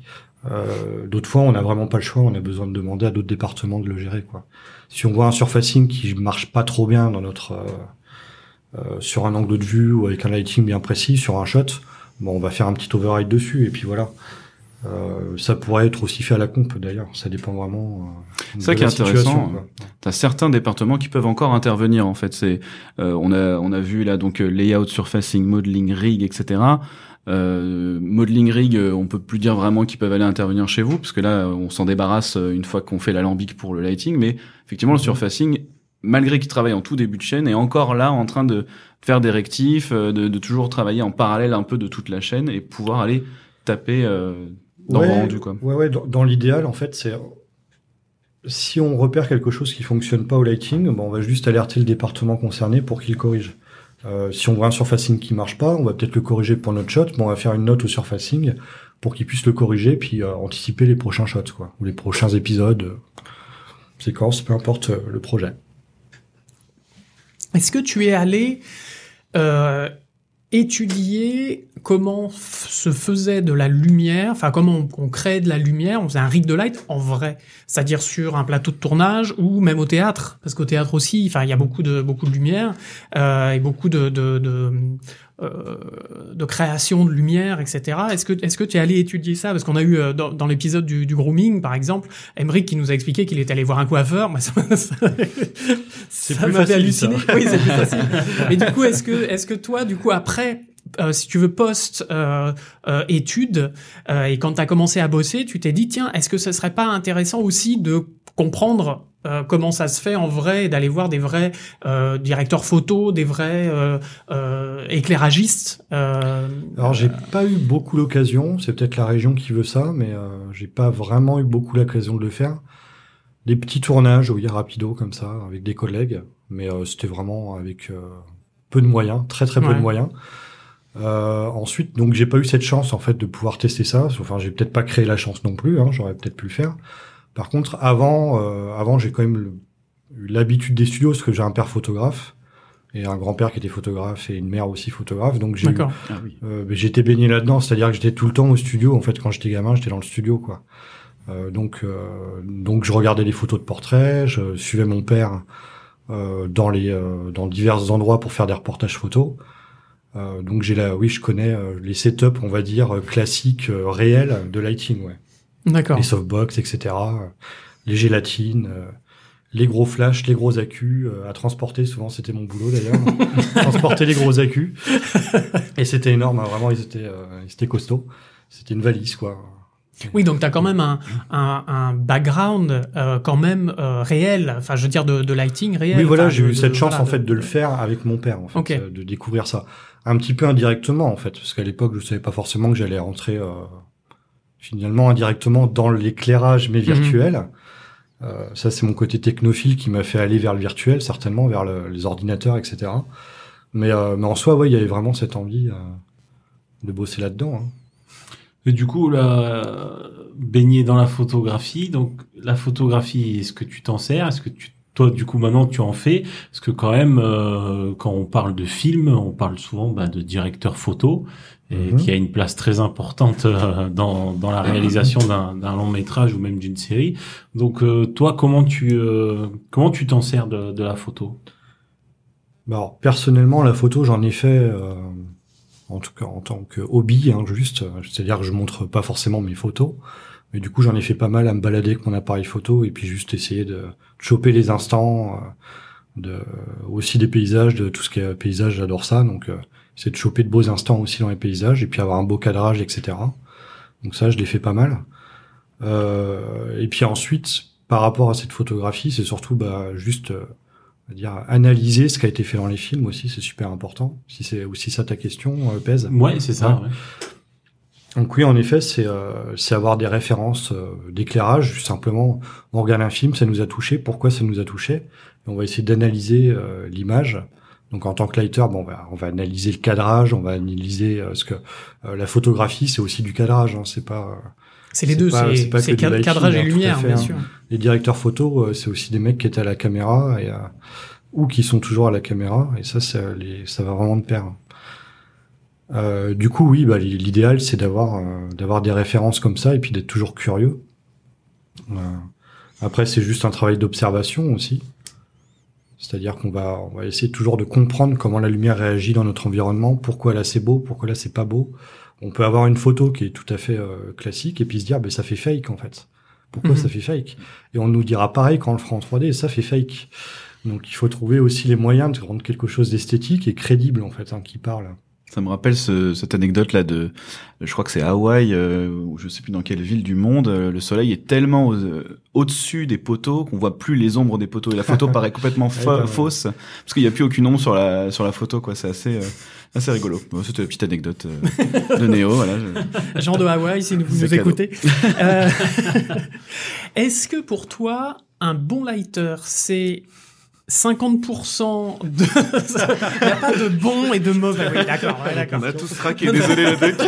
Les inconnus, hein, il y, y a le bon et le, le mauvais lighter. hein, Alors dans non mais est-ce que est-ce qu'un bon lighter pour toi c'est quelqu'un qui va être 50% artistique et 50% technique euh, ou plus artistique ou plus technique Euh, Est-ce qu'il doit être surfaceur aussi? Est-ce que c'est quoi? Ou- Ça ou dépend si- des studios, je pense. Euh, Ouais. Comme je disais tout à l'heure, si c'est des petits moyens studios, ils vont préférer un 50-50. Quelqu'un qui soit autonome et qui puisse gérer des scènes, trouver des astuces, trouver des workarounds s'il y, a- s'il y a besoin. Donc, euh, et puis peut-être aussi faire un petit peu plus que du lighting. Donc euh, ça va être du 50-50. Pour les gros studios qui ont déjà quasiment tout établi, ils vont vraiment chercher euh, un artiste. D'accord. Donc euh, là, il va plus falloir, on va, on pourra se vendre un petit peu avec la technique, c'est bien, mais ça va être vraiment l'artistique qui va compter hein, avant tout. Donc comme tu disais, recréer une ambiance, euh, etc. euh, Ouais, euh, voilà, interpréter une image et puis simplement euh, savoir parler avec l'éclairage, quoi, hein, donner, euh, donner une âme à notre image, euh, servir la narration par le lighting. Et ça, c'est bah, c'est un boulot artistique euh, avant tout, quoi. Alors, je suis désolé, je, ça me paraît très flou, moi, en tant qu'animateur. Ça m'intéresse beaucoup parce que je me demande, quoi, quel, genre de questions on peut bien se poser. J'ai jamais fait de photo non plus, j'aurais fait vraiment euh, en amateur, quoi. Mais euh, je, je crois, c'était d'ailleurs une, une, une des questions qu'on avait, c'était comment tu réinterprètes, en fait, ce color script? Qu'est-ce qui te, qu'est-ce qui te passe par l'esprit à ce moment-là? Et comment, comment tu te dis, bon, bah, là, euh, je sais pas, c'est c'est juste une question. euh, Je, je dis, je vais faire le le- l'innocent exprès. Le Euh, néo c'est que des. euh, oh là, bravo, incroyable, incroyable. Première de l'année 2020. Très bien, très bien. Je l'accepte, elle est pas mal. Elle est pas mal. Bon, je suis bon public aussi. Mais euh, oui, est-ce que voilà, c'est juste te dire, oh, je vais mettre des couleurs chaudes, je vais mettre des couleurs froides. Tu vois, c'est des choses. Là, c'est des choses complètement basiques qui me viennent à l'esprit. Il y a, il y a, des choses particulières euh, à ce niveau-là. Euh Ouais, T'as une manière en fait, d'approcher J'étais en train de réfléchir, j'ai un peu bugué parce qu'il y avait aussi la question euh, au sujet du surfacing. Est-ce qu'un lighter doit être Ah. surfaceur? Donc, euh, je Bah, vas-y. vite fait à ça et oui, après, oui, euh, oui, je oui, pas de souci, pas de souci. Je pense que ouais, c'est vraiment bien euh, pour un surfaceur d'avoir une empathie pour le lighting et d'avoir euh, travaillé un peu pour le lighting pour comprendre comment la finalité de son travail va se retrouver euh, bah, utilisée et vice versa. Le lighter, il doit comprendre comment une matière réagit à la lumière pour pouvoir bien, euh, bah, pouvoir bien euh, l'utiliser, euh, l'exploiter. Parce que si on comprend pas le surfacing, on, on va pas vraiment comprendre non plus le mélange de couleurs et ça fait vraiment partie intégrante de notre notre travail de lighter. Oui, puis Ouais, peut-être faire de retour au surfaceur et dire tiens, baisse-moi un peu. Euh, euh, alors je vais te prendre un exemple à la con, baisse-moi la, la spéculaire, euh, euh, enfin, la, la, la, réflexion de ton, Tout à fait. de, de- de ton matériau. Toutes les que- composantes de l'éclairage, elles vont être euh, dépendantes du surfacing. En effet, une, une spéculaire, donc une brillance, une réflexion, euh, c'est euh, c'est vraiment une couche dans le surfacing, c'est un layer dans le surfacing. Euh, la diffuse, c'est aussi un layer dans le surfacing. Euh, bon, Et après, bon- j'ai pas rentré trop dans, la- dans la ouais. technique, etc. Mais euh, c'est euh, c'est vraiment oui, une compréhension à avoir pour pouvoir donner des retours, comme c'est bien d'être un peu technique aussi d'ailleurs, pour pouvoir donner des retours à la R&D ou au TD, etc. C'est déjà de leur euh, donner deux trois pistes euh, au lieu de dire ça ne marche pas. Point. C'est sûr que pour ça c'est bien. Voilà, pour revenir à la question interprétation d'un color script, euh, etc. Je pense qu'encore une fois c'est un travail d'analyse. Euh, il faut comprendre quelles composantes du lighting il y a dans ce concept. D'où vient, euh, on va dire la key light, hein, on va dire c'est la, la light qui va vraiment, la practical light, hein, c'est-à-dire la light qui va vraiment taper et caster euh, des, des ombres s'il y en a, des shadows. Euh, les lights qui vont plutôt servir de bones pour créer une ambiance autour, hein, de l'indirect lighting. Euh, ça peut être aussi, euh, ok, bon bah là j'ai un ciel bleu, il a il a fait euh, sur le dessus de chaque objet des personnages un léger bleuté, d'accord, c'est un retour qui vient du ciel, il faut l'interpréter comme ça. Donc on va décomposer en fait chaque euh, élément du euh, du color, enfin on va dire color script, color key, on va dire du color key pour euh, pouvoir après le recomposer en 3D. C'est-à-dire, bon bah ok, le bleu, ça vient de mon ciel. Je vais faire un sky dome avec du bleu ou une, une image de ciel en HDR, peu importe. Euh, là, euh, la lumière qui vient de ma fenêtre, bah, je vais en faire une area light ou un spot. Et ça, ça va être euh, le jaune qu'il a peint à tel endroit. Euh, le rebond de lumière qu'il a euh, sous le menton euh, et sur le bas du corps, c'est le rebond euh, naturel qui vient de la fenêtre sur euh, bah, sur euh, sur lui. Et si tout- ça suffit pas, une bonne slide. On triche. ça, ça arrive aussi. Et c'est tout ça qui va du coup raconter des choses parce que c'est très abstrait pour les gens de se dire raconter avec de la lumière. Bah, c'est des choses ouais, qu'on ne sent pas, mais en fait on, on les on les voit pas, mais on les sent en fait. On se rend pas ça. compte. Alors là, c'est vrai que j'ai parlé encore, c'est un peu technique, c'est-à-dire que comment on décompose en fait un color key, c'est-à-dire comment on l'interprète pour après le refaire en 3D. Euh, ensuite, vraiment par rapport, euh, on va dire, à l'atmosphère et ce qu'on ressent quand on regarde une image. Moi, le mood, ouais. Ouais, voilà, le mood. Ça, il y a plein de règles de composition de l'image. Euh, Peut-être qu'à la fin, je vous donnerai deux trois références qui en parlent, Ah oui, oui, qui en parleront bien mieux que moi, je pense. Il y a aussi un peu l'instinct, c'est-à-dire que toi, tu as ton style, tu essayes de faire quelque chose, mais il y a vraiment des règles à respecter qui sont là depuis euh, des lustres hein, euh, et qui, euh, qui fonctionnent pas mal pour raconter une histoire. Que ça soit au lighting, mais que ça soit aussi au modeling, à l'animation, etc. Au Oui, puis- cadrage. ouais.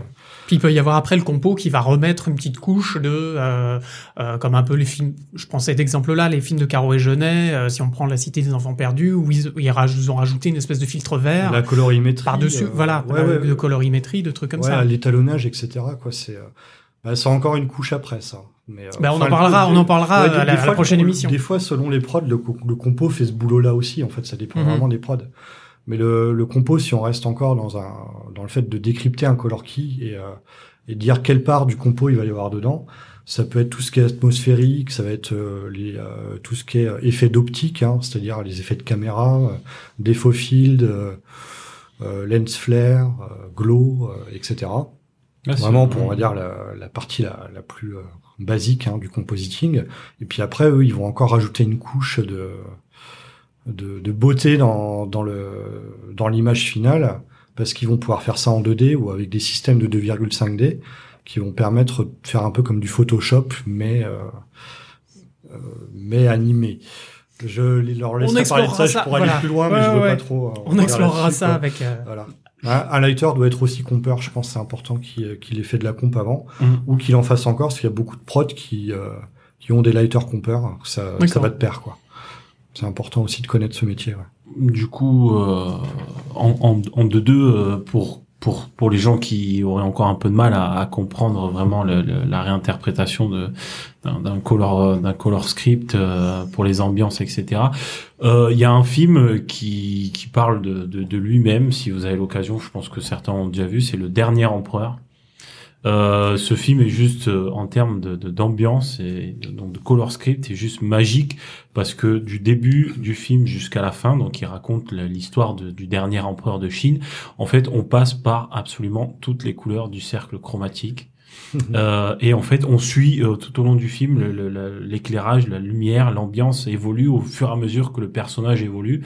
Et, euh, et je vous invite vraiment à, à le regarder parce que euh, c'est, pour moi personnellement, c'est le, le, le film qui, qui reprend, le, c'est le plus bel exemple de, de, de comment interpréter un, un, un color script dans le dans le cinéma, quoi, vraiment. D'accord. Ok, j'avoue que moi, ça fait une éternité que j'ai pas vu, ça me donne envie de le revoir. Pareil. Jamais vu, donc moi je l'ai noté et je le regarderai ce soir. Ah, ouais, non, vraiment très, très- Après, c'est vrai qu'il y a des sites, il y a des sites qui le font super bien, d'ailleurs, j'aurais dû le noter, je me rappelle plus du nom. qui Bon, on le mettra dans les notes de euh, l'émission, ouais, t'inquiète, hein, tu nous le ils donneras montrent après. justement euh, bah, des séquences de films et ils expliquent en fait euh, la construction et c'est super intéressant quoi. Genre allez les ex- les exemples classiques, on est au Mexique, ça va être tout orange, on arrive aux États-Unis, ça va être euh, vert par exemple. Mhm. Ça c'est euh, l'exemple de Matrix aussi hein, pour le vert, c'est euh, c'est bien connu. Ça Ouais. euh, c'est exactement ça. euh, Ça peut ça peut te ça peut en fait décrire beaucoup de choses. Ça peut dé- décrire un espace temporel, un espace euh, géographique, une émotion, un caractère. Ça peut vraiment faire beaucoup de choses en fait. Ah, surtout dans Matrix, euh, je suis désolé, ça m'a trigger parce que voilà, Matrix, je l'ai dans mon cœur. Mais c'est vrai que Matrix, il y, a ces, il y a ces trois couleurs. En plus, là, ça a vraiment un sens très profond Ah euh, bah puisque oui. euh, il y a le corps, l'esprit et euh, le- en anglais le mind. Je sais jamais comment le traduire. L'esprit. Oui, mais c'est c'est à dire qu'en en anglais, ils font la différence entre spirit, body, mind. Donc ce serait, on va dire, la pensée. L'intellect, non? Voilà, la pensée, le L'âme. corps et l'esprit. Ouais, l'esprit, voilà, ouais. exactement. Et le vert, du coup, représente cette bataille de d'idées, en fait. Et c'est pour ça que Morpheus, Neo, euh, pardon, n'importe quoi, Neo et, euh, et Smith, oui, alors en plus, euh, évidemment. D'accord, Euh, d'où le pseudo. non, non, Bon, je vois pas de quoi tu veux parler. Bref, en tout cas, c'était super intéressant parce que c'est, c'est voilà, il se, c'est un, tout ce qui se passe dans la matrice, c'est une bataille d'idées en fait. Et, et ce vert représente à chaque fois qu'on voit du vert. Et en fait, c'est assez marrant parce que dans, quand euh, dans le 2 et le 3, euh, les, les, tout se mélange en fait. Le premier est très manichéen. Je fais très vite, hein, je vous assure. le premier est très Non, sinon on manichéen. coupe ton micro, t'inquiète. Le premier est très manichéen, donc c'est très. euh, on est dans la matrice sévère, on est dans le monde des humains, c'est bleu, et euh, il n'y a pas encore vraiment le, le côté spirituel euh, dans le premier. Et le 2 et 3, tout commence à se mélanger, il commence à y avoir des teintes de vert dans les bleus, etc. Et c'est là où en fait on commence à se rendre compte un peu de ce que les Wachowski ont voulu dire. Pour le coup, moi qui disais que je comprenais rien, bah sur ce coup-là, je pense, euh, j'espère en tout cas, parce que l'interpréta- l'interprétation est libre, surtout avec eux. Euh, Ouais. enfin, je trouve que c'est un très bel exemple en tout cas pour euh, vraiment effectivement. Ouais, ouais, euh, c'est intéressant ça. Mm, mm. Mm. Et il faut que ça reste quand même euh, assez in- intuitif. Quand on regarde un film, il faut pas se poser la question en fait. Il faut que ça, Voilà, que ça marche. Juste que ça marche, euh, le spectateur, il a pas à se poser toutes ces questions. Il a pas besoin d'être dans notre métier pour ressentir quelque chose. Et tout notre travail, c'est justement qu'il est, que ça soit naturel pour lui. Il regarde le film et il sait ça. à quel endroit il est, que ressentir. Après, il a le droit d'avoir des libertés, ressentir ce qu'il veut. Ça dépend des films. Il y a des films euh, aussi par le montage qui font qu'on on a plus beaucoup d'interprétation. Mais euh, il y a beaucoup de films aussi qui suggèrent les choses et ça, ça, ça va bien fonctionner avec l'éclairage aussi et, et justement la, bah, la structure visuelle, euh, que ce soit par la couleur, le cadrage, euh, etc. Et c'est pour ça qu'on demande aux gens de regarder des films dans des bonnes conditions. C'est sur son téléphone avec un le soleil dedans, etc. je pense que vous, ça doit vous, ah, vous Ouais, faire un petit peu mal, quoi. Après, euh, bon, là, on est quand même bien équipé maintenant. Il y a la plupart des, des gens qui aiment le cinéma un petit peu, vont avoir une belle télé chez eux. C'est quand même plus bon marché qu'avant, bien meilleur marché qu'avant même. Ouais.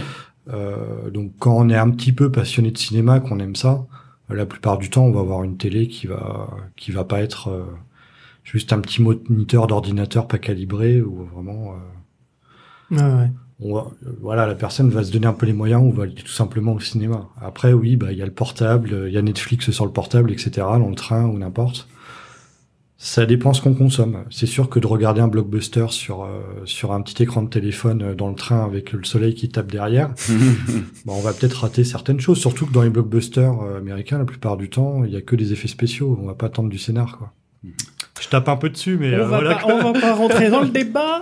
Euh, Par contre, je crois Pez, ouais, que t'avais. Ouais. On, on va peut-être terminer parce que l'é- l'émission commence à faire une heure, donc euh, voilà. Mais euh, une petite question technique, je crois. Ça là, ouais, c'est, je pense, une des questions les plus euh, les plus techniques de de, de notre euh, métier. Euh, donc là, on a placé les lights, etc. On a créé le mood, le storytelling et tout va bien. Euh, maintenant, il va falloir calculer l'image. donc euh, les techniques fondamentales de simulation de la lumière.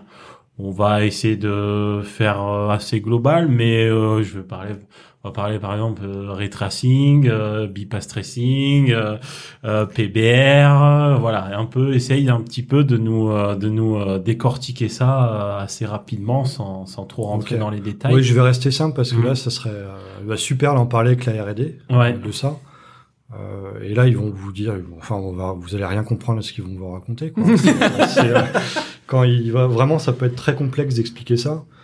Bah, pour faire simple, euh, au début, il y a la rasterisation qui a été utilisée. On va dire que c'est ce qui est encore utilisé dans la plupart des jeux vidéo, euh, qui va être utilisé euh, dans certains, certains softs aussi. Où là, c'est plutôt, on a des objets euh, dans notre scène 3D, et ces objets-là vont être retranscrits à la caméra. Ils vont être imprimés à la caméra. Le tracer, il va lancer un rayon à partir de la caméra. Il va, euh, bah, il va rentrer en intersection avec euh, une partie de l'objet. Et là, il va dessiner cette partie de l'objet par rapport au rayon. Donc, si on a une image de 1000 pixels sur 1000 pixels, il nous faudrait 1000 rayons. Ça, c'est minimum. Ensuite, euh, il y a le pass tracer qui lui va déterminer le, enfin en tout cas il va simuler le chemin de la lumière, donc les rebonds que pourrait faire la lumière. Donc on en fait, va- il part de la lumière Non, pour aller. alors ça Ah, dépend, Merde. ça dépend. Pas compris. Sinon, mais ici c'est en fait euh, justement ça. J'y viens. donc euh, on va envoyer un rayon de la caméra à l'objet et puis après de l'objet au, par exemple au sol, hein, il va y en avoir beaucoup des rayons qui vont partir énormément. Dans la vie, on pourrait même pas les compter, c'est euh, infini. Donc ça va taper par exemple euh, sur la sphère qui est sur euh, une table. Euh, ensuite de la sphère, ça va taper sur la table et puis par exemple de la table sur sur en effet le soleil, s'il y a un soleil dans la scène. Donc là, on partirait de la caméra pour faire tout le chemin vers le soleil. Ça, ça s'appelle du ray tracing en backward. Ensuite, il y a le ray tracing forward, où là, on va partir de la lumière, on va envoyer plein de rayons dans tous les sens. On va faire euh, toutes les collisions, les intersections avec les objets, les rebonds, et puis on va croiser les doigts pour que ça arrive à la caméra. Donc, euh, j'espère pas dire de bêtises parce que c'est pas non plus mon métier de décrire ça, hein, mais euh, c'est à peu près ce que j'ai compris. Donc ça, ça peut coûter cher, ça peut être noisy. Il y a quand même des, des softs qui sont en ray tracer forward. C'est le cas de Pixar, Renderman, voilà. Normal, ouais. J'avais un trou. Euh, du coup, c'est le cas de Renderman, sauf qu'ils vont un peu plus loin, ils vont faire du bi-pass tracing, c'est-à-dire qu'ils vont envoyer un rayon en backward et en forward, ça, euh, et ensuite euh, relier les deux chemins euh, au plus simple. Et après, le pass tracing, ça veut dire aussi qu'on va assembler les rayons qui sont dans la même direction, en faire un petit paquet et l'envoyer dans notre calcul à l'ordinateur pour optimiser ça. Je le dis vraiment très simplement, encore une Oui, fois. oui, c'est bien pas, sûr. ouais, non, c'est- voilà, donc ça, on va dire que c'est euh, c'est un peu l'évolution qu'on a techniquement. À l'époque, on avait vraiment la rasterisation, où on allait juste dessiner quelque chose à l'écran sans prendre du tout en compte la lumière. Et ensuite, on avait des sortes de modules qui allaient euh, faker euh, un éclairage, c'est-à-dire euh, on a un spotlight, on veut caster, donc projeter la shadow de la sphère sur le plan. On va faire encore une fois une rasterisation et tout ce qui est caché par la sphère, bah, c'est la shadow. Voilà, D'accord. Si je m'explique Ça bien. devient noir, en Donc fait, ça, ça, ça, peut être, voilà, ça peut être une shadow map, ça peut être un test d'intersection en ray trace, hein, c'est un peu le même délire. Ensuite, euh, bah, il peut y avoir aussi euh, la global illumination. Euh, quand on était en euh, justement en rasterisation, il fallait avoir un module pour faire la global illumination. Donc euh, là, encore une fois, il y a plein de techniques. En l'occurrence, bah, les nuages de points qu'on utilise toujours euh, Mm. dans notre soft interne. On peut aussi faire un peu de ray trace, mais euh, majoritairement, on sert des nuages de points parce que c'est rapide et puis que, puis que ça fonctionne bien euh, avec les contraintes de production qu'on a. Euh, et donc voilà, on va avoir des modules à chaque fois pour faker euh, une partie, une composante de l'éclairage. Maintenant, ça c'est fini. On va plutôt avoir justement bah, des pass tracers bidirectionnels ou ce qu'on veut. Ils sont pas tous bidirectionnels, mais ils fonctionnent pas moins bien pour autant. Chacun a sa petite optimisation, sa petite astuce pour accélérer les temps rendus. Et du coup, on va pouvoir vraiment simuler la lumière d'une manière beaucoup plus cohérente avec des rebonds euh, de rayons, hein, des lancers de rayons. D'accord, plus plus naturel en fait, comme ça se passe dans la nature. Dans la vraie vie, ouais. Alors Après, c'est ça- c'est toujours, c'est toujours un fake, euh, en Ouais. quelque sorte. Il y a toujours des triches, des raccourcis, mais c'est beaucoup plus réaliste en effet. Et donc c'est c'est ça qu'on appelle le PBR, le physically based render? Alors le Rendering? PBR, euh, c'est vraiment la description d'une matière euh, qui va essayer d'être physiquement plausible. Donc euh, on va essayer de conserver l'énergie, c'est-à-dire que euh, un matériau en PBR ne peut pas renvoyer plus euh, qu'est-ce qu'il a reçu. C'est impossible. Ce qui n'était pas le cas avant. Euh, donc ça, c'est vraiment la base. Après, il y a la notion de Fresnel aussi dans le PBR qui est super importante. C'est-à-dire que si on a un angle rasant, la réflexion va être quasiment à son maximum. C'est-à-dire, si on regarde par exemple euh, d'un angle rasant une piscine, on va quasiment avoir l'impression de voir un miroir. Par contre, si on est perpendiculaire à l'eau de cette piscine, on va pouvoir voir le fond de la piscine si elle n'est pas trop sale. Donc, euh, ça, c'est euh, ça, c'est justement une partie du PBR, c'est de simuler ces choses-là euh, d'une manière euh, réaliste. Mhm. Et puis après, on va avoir vraiment le, la notion de rugosité sur les éléments, le roughness, qui va être géré par des micro-facettes. Donc pareil, je rentre pas trop dans les détails, ça va être long. Mais ça permet en fait de simuler la, on va dire, si un objet va être plutôt mat ou plutôt euh, réflectif. Euh, est-ce que c'est du plastique? Est-ce que c'est du verre dépoli? Euh, Du Est-ce que métal, c'est du bois? Est-ce ouais, que ouais. c'est du métal, etc. Après, pour le métal, il y a encore autre chose. Il y a le diélectrique et le métallique Mhm. euh, Ouais. qui vont euh, donc on va dire le diélectrique ça va être vraiment bah, justement une spéculaire qui va renvoyer la même couleur que la lumière alors que le métallique lui va être la lumière va être absorbée dans le, le métal et euh, va prendre la couleur du métal. Donc euh, c'est pour ça que l'or est toujours jaune bien brillant etc et la part de diélectrique est beaucoup plus faible dans le métal parce qu'il absorbe beaucoup. Voilà. Ça c'est le PBR et c'est une euh, c'est une révolution dans notre métier c'est Ah vraiment oui, génial hein. Bah justement, je, parlais tout à l'heure de la de la l'émission sur le SIGRAPH. Euh, Vincent Bachmatuc, comme avait euh, donc Mhm. euh, président Ah, bien du, du, du SIGRAPH, Ouais. lui c'est sa spécialité Ouais. justement le le, le, le PBR. D'accord. euh, Bon, il en parlerait mieux que moi. donc du coup. euh, ouais ouais non, faudrait faire éventuellement des, Ouais, des émissions ça- très, ça très spéciales, très techniques. Euh, bah, en parlant de ça, il y a la doc de, de Substance, euh, designer et painter, qui en parle très très bien. Donc je vous conseille d'aller sur le site et de, de lire ça. Ah bah, on mettra ça sur les sur les notes de l'émission. hein. Bah, Julia nous en avait euh, parlé c'est pendant très l'émission instructif. C'est vrai. de- du surfacing. ouais. Euh, Il y a ça, et après bah, le, le PBR, en fait, ça évite euh, au lighter ou au surfacing euh, ou au surfaceur de, de toujours essayer d'imiter la réalité. On va avoir un peu moins de travail d'imitation et on va pouvoir se concentrer sur le vrai travail artistique sans avoir à chaque fois à se dire bon ok euh, euh, là, ma spéculaire doit être euh, équivalente à tant de diffuses et il faut trouver la bonne balance à chaque fois. Et, et qu'est-ce que je fais de ma réflexion si j'ai de la spéculaire quand on a les deux séparés? Tout, Le PBR corrige tous ces problèmes-là et nous permet de travailler plus simplement. quoi. C'est un peu votre automatisation à vous, en quelque sorte. Euh, Ça permet d'aller se concentrer, comme tu dis, sur l'artistique, non euh, Bah, ça- ça... va dépendre, je pense, de, de, de la DA après du, du projet. Ouais, quoi. parce que je pense que la ça contrainte, c'est que d'avoir ça- une DA en fait. Euh, tu peux vraiment Ouais. avoir une DA, mais tu vas plus te préoccuper qu'un matériau soit crédible. Tu peux toujours faire plein de bêtises, hein, mais, euh, mais ça en évite quand même pas mal. T'as quand même la main, voilà, sur ce matériel pour en faire un peu ce que tu veux ouais, derrière. ouais, ouais. Alors, quand même, ça après ça dépend des logiciels, mais euh, et des productions parce qu'on peut aussi brider les euh, les matériaux, faire une librairie de matériaux, euh, la bloquer et puis demander au surfaceur de faire juste une texture Ok, et, euh, et de pas toucher trop aux matériaux pour Mhm. éviter les bêtises. Et ça, c'est plutôt intelligent aussi de faire ça. Ça évite euh, pas mal de soucis euh, par la suite. Ça peut frustrer beaucoup de graphistes aussi, j'imagine. Oui, bah ça, en fait, ça dépend. C'est pareil, c'est un boulot de pré-production. quoi. Ouais. Ça, c'est euh, des Ouais. librairies de matériaux. Alors rapidement, euh, euh, qu'est-ce que tu pourrais donner comme conseil à quelqu'un qui euh, voudrait se lancer dans le métier de lighter, euh, qui voudrait euh, qui voudrait débuter dans ce métier et à ton avis, quelles sont les compétences indispensables pour ton boulot? Bonne question. Merci de l'avoir posé. Merci. Au revoir. merci. Bon, avant tout, c'est juste d'être intéressé par le métier, euh, et après, ça, ça découle un peu euh, tout seul. C'est-à-dire qu'on on va être intéressé et curieux par le métier, donc on va, on va, on va commencer à analyser les images, essayer de comprendre comment elles sont construites, comment elles ont été faites euh, artistiquement et techniquement, la démarche, en tout cas artistique.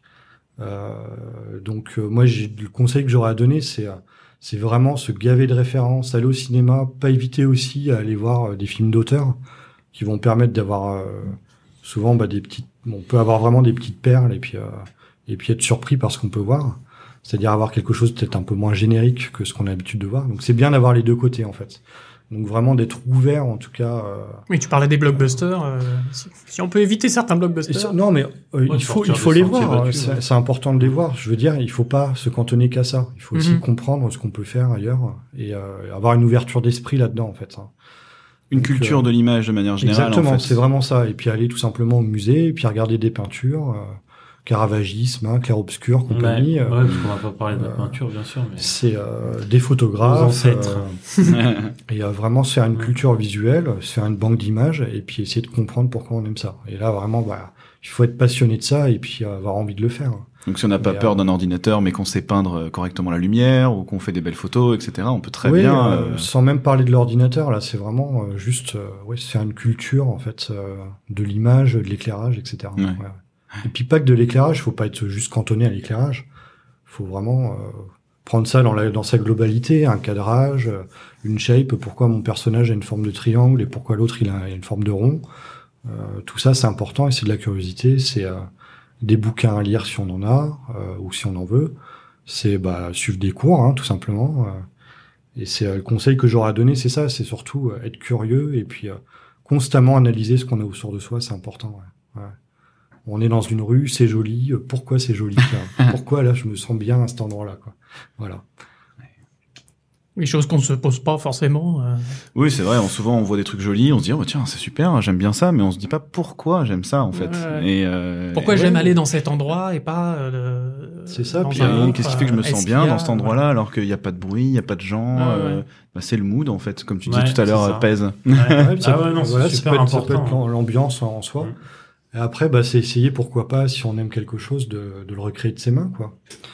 Donc là, c'est de s'entraîner sur euh, sur le support qu'on souhaite, peu importe ce que c'est, et puis d'essayer de le retranscrire euh, Ah oui, oui, parce que euh, là, sur un papier, sur Photoshop, euh, en 3D, peu importe, en faisant une photo. Une Et, maquette. euh, et s'amuser avec ça et pratiquer. Et c'est en pratiquant que on va se poser les questions en fait. Parce qu'on Mhm. se pose pas toutes les questions quand on n'a jamais testé les choses. C'est Euh, vrai. on les voit, on consomme un film, mais euh, quand on commence à essayer de le faire, on se pose un milliard de questions quoi. Et même les plus grands se posent encore des questions. Et c'est des questions que tu te reposeras de toute façon dans un logiciel 3D. Même si tu touches pas forcément à la base, les questions que tu vas euh, auxquelles tu vas faire face en fait euh, Mhm. en travaillant tous ces médiums, tu vas les retrouver après dans, Ouais, oui, il y a vraiment des, en fait. on va dire, il y a un tronc commun, euh, peu importe, euh, peu importe le support. Ouais. Ok. Eh ben merci. Est-ce que tu est-ce que tu as un site de référence pour toi pour voir ton travail ou, ou pas du tout euh... Euh, alors j'en ai un, mais alors euh, vous tapez Joachim Guérin, vous en aurez un, mais sincèrement euh, il est ultra vieux. Euh, donc euh, c'est ouais pour vous marier, vous pouvez aller le voir. Euh, Ouais, je pense que tout simplement les, les 10 ans de. Ouais, en fait, ce que j'allais, ce que dire, c'est qu'en fait, ma démo, elle est, euh, c'est juste la démo de la Dwarf, et encore, Parce que tu, as travaillé sur tous les projets de, Oui, de, voilà, de ouais. Dwarf toi, de- depuis le début. tous les projets, et beaucoup qu'on peut pas montrer. Ouais. Malheureusement, peut-être les plus rigolos d'ailleurs, parce que justement, c'est là où on fait du look development, c'est que on a des styles visuels qui vont être complètement différents euh, d'un projet à l'autre. C'est ça qui est vraiment euh, Tu veux super dire dans les d'ailleurs. dans les nouveaux projets actuels, euh, c'est ça ou? Euh, Non, ou anciens en fait. Hein. D'accord. euh, ce que je veux dire, c'est que justement, il y a, y a plein de projets qu'on peut pas montrer et qui étaient vraiment super sympas, euh, que, qui seraient, que j'adorerais montrer en fait. Mais bon, D'accord. voilà, c'est comme ça quoi. D'accord, ok. Le mystère, bien.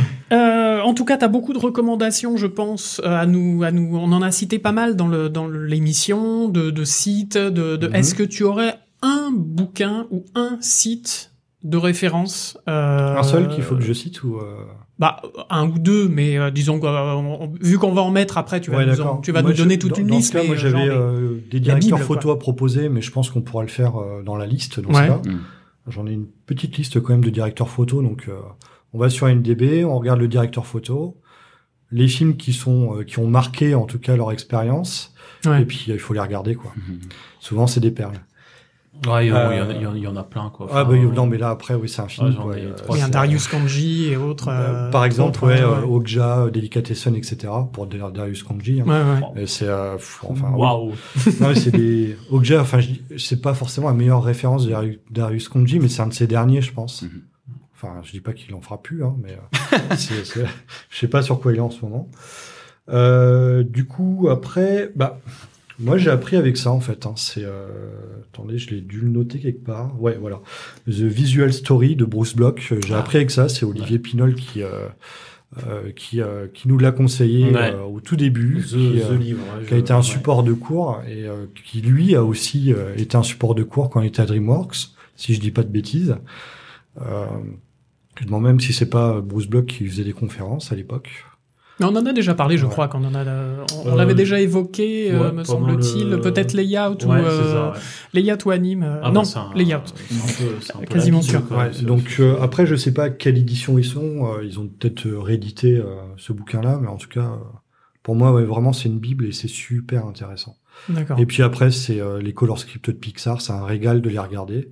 C'est Bah, sympa et super instructif. tous les Euh, artworks quoi de de de de, de, Ouais, de ouais, CG quoi sur carrément. Ça, c'est voilà pour les choses simples. Je vais rester là-dessus, puis après, on pourra mettre euh, tout un tas de choses. euh, on en mettra en pas mal. Ouais, ouais, ouais. Ouais, moi j'en ai quelques-uns de bouquins qui sont sur mon bureau, autant de, autant de d'éclairage euh, manière conventionnelle, hein, l'éclairage de CG ou l'éclairage de cinéma, etc. Il y a, il y a de, il y a de quoi faire là. Enfin, Il y a de la ref. Ouais, il y a de la Ouais. ref. Vous en faites pas. On mettra tout ça donc sur les notes de l'émission. Et puis, euh, bah, si vous voulez réagir à notre émission, si vous voulez nous poser des questions, si vous voulez poser des questions bah, à Jack, euh, et puis euh, a posteriori, nous, on, vous, on vous répondra et tout ça. N'hésitez pas à le faire par le mail, bien évidemment, cgypodcast. arobase gmail.com. Merci sur le site également, euh, en commentaire de l'émission. Et puis euh, on a notre compte Twitter, euh, CGY euh, podcast, la page Facebook, Bien pareil. évidemment. Et puis euh, n'oubliez pas qu'on est présent bah, partout, Deezer, euh, tiens, si- si- Spotify et Apple les merdiers. Podcast, Google Podcast. Sur la radio de ta Podcast. grand-mère. On est partout. On est partout. tout ce qui est diffusé podcast, on y est.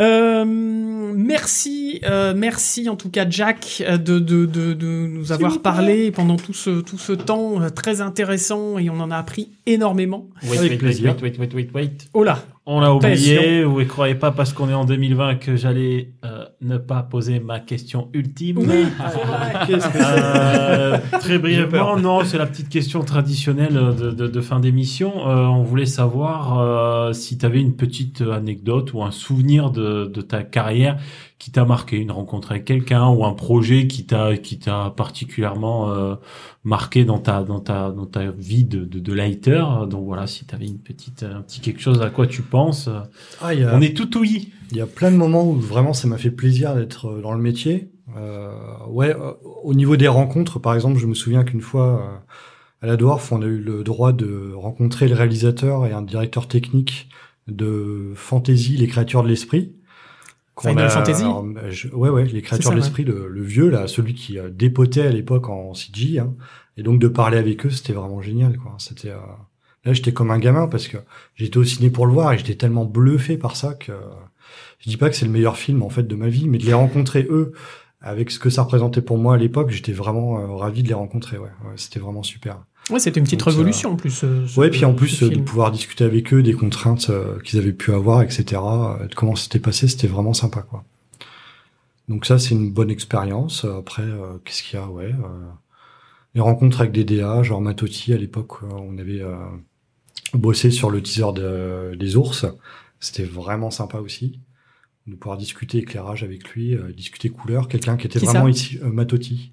Matt Ouais, qui était quelqu'un issu vraiment de la peinture en fait hein, au départ. Et du coup de parler avec lui c'était super intéressant parce qu'il en avait rien à faire de la technique 3D et, euh, et justement le fait d'être complètement libéré de ça euh, ça a amené des discussions super intéressantes c'était très enrichissant.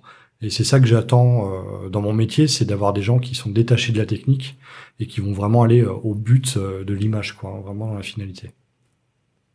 Voilà Parfait. Très bien. C'est beau. Ah beau. oui, c'est beau. Ah, il y a eu des mots comme liberté, euh, Ah. interprétation du mood et tout. ça m'a Ouais, fait rêver. hein. J'ai voyagé. oui, oui, c'est- vrai, en plus, vraiment. Non, Et encore, vraiment- dommage qu'on n'a pas l'image. euh, il vous aurait montré comment il change une ampoule. Enfin, ouais, c'est- il fait je vais, le ça, faire, je vais le faire maintenant il fait ça tellement bien. Quel culot, quel culot. Ouais, avec une main seulement Bon, merci Jack. Merci, Jack. C'était vraiment, euh, vraiment très intéressant. Moi, j'ai appris beaucoup de choses. Je suis très content. Bah, merci à vous c'était cool Merci Pez et merci Néo. Merci Bah, merci. J'espère que Léo. J'espère que voilà, j'ai pas trop euh, pris de temps de parole, que ça a été euh, la première fois qu'on faisait ça à trois du coup. Euh, J'espère que c'était assez clair aussi. On verra. Hein. Écoute, pour l'instant, euh, et ben, chers amis auditeurs, on attend vos réactions de savoir si est-ce qu'on le garde ou pas. Alors tapez Ouais. un si vous voulez. Je le prendrai on pas vous mal. attend là sur le numéro Parce que là, on a, surtaxé. on a fait un gros effort, c'est un animateur quand même. Alors, s'il vous plaît, on a vraiment besoin de savoir si on le garde ou pas. J'appelle- Parce que. J'appelle Ce- tous les, les, les poditeurs qui ont écouté euh, le podcast de l'anime à se manifester justement pour défendre notre patrie. Ouais, génial. On a mis un an à se préparer. Euh, non, en tout cas, non, Ouais, non, non, non, ouais, pas ouais. du tout. C'était très bonne Ah, il ambiance. avait que On lui, plaisante, hein, de ouais, c'était toute cool. vraiment, c'était vraiment cool. Je suis très content. Merci beaucoup. euh, Bon, Pez, merci beaucoup, le doc. Merci et cool. bienvenue dans l'équipe. Et euh, prochaine émission sur le, bah justement, on en a parlé, le. Compositing. Le compositing, le point voilà. final, Mm. presque final. Et puis on vous prépare aussi pour cette année, euh, parce que ça va bientôt faire un an qu'on fait l'émission. Et puis, euh, bah, Yes. on a préparé quelques petites évolutions, mais on ne vous en parle pas tout de suite, puisque ça va arriver le teasing de malade. voilà. Euh, mais on vous prépare plein de surprises en tout cas. On vous remercie de vos réactions. Gros bisous et à la prochaine émission. À Ciao, la bye bye. À très bientôt. Ciao. Bye bye, les bipèdes.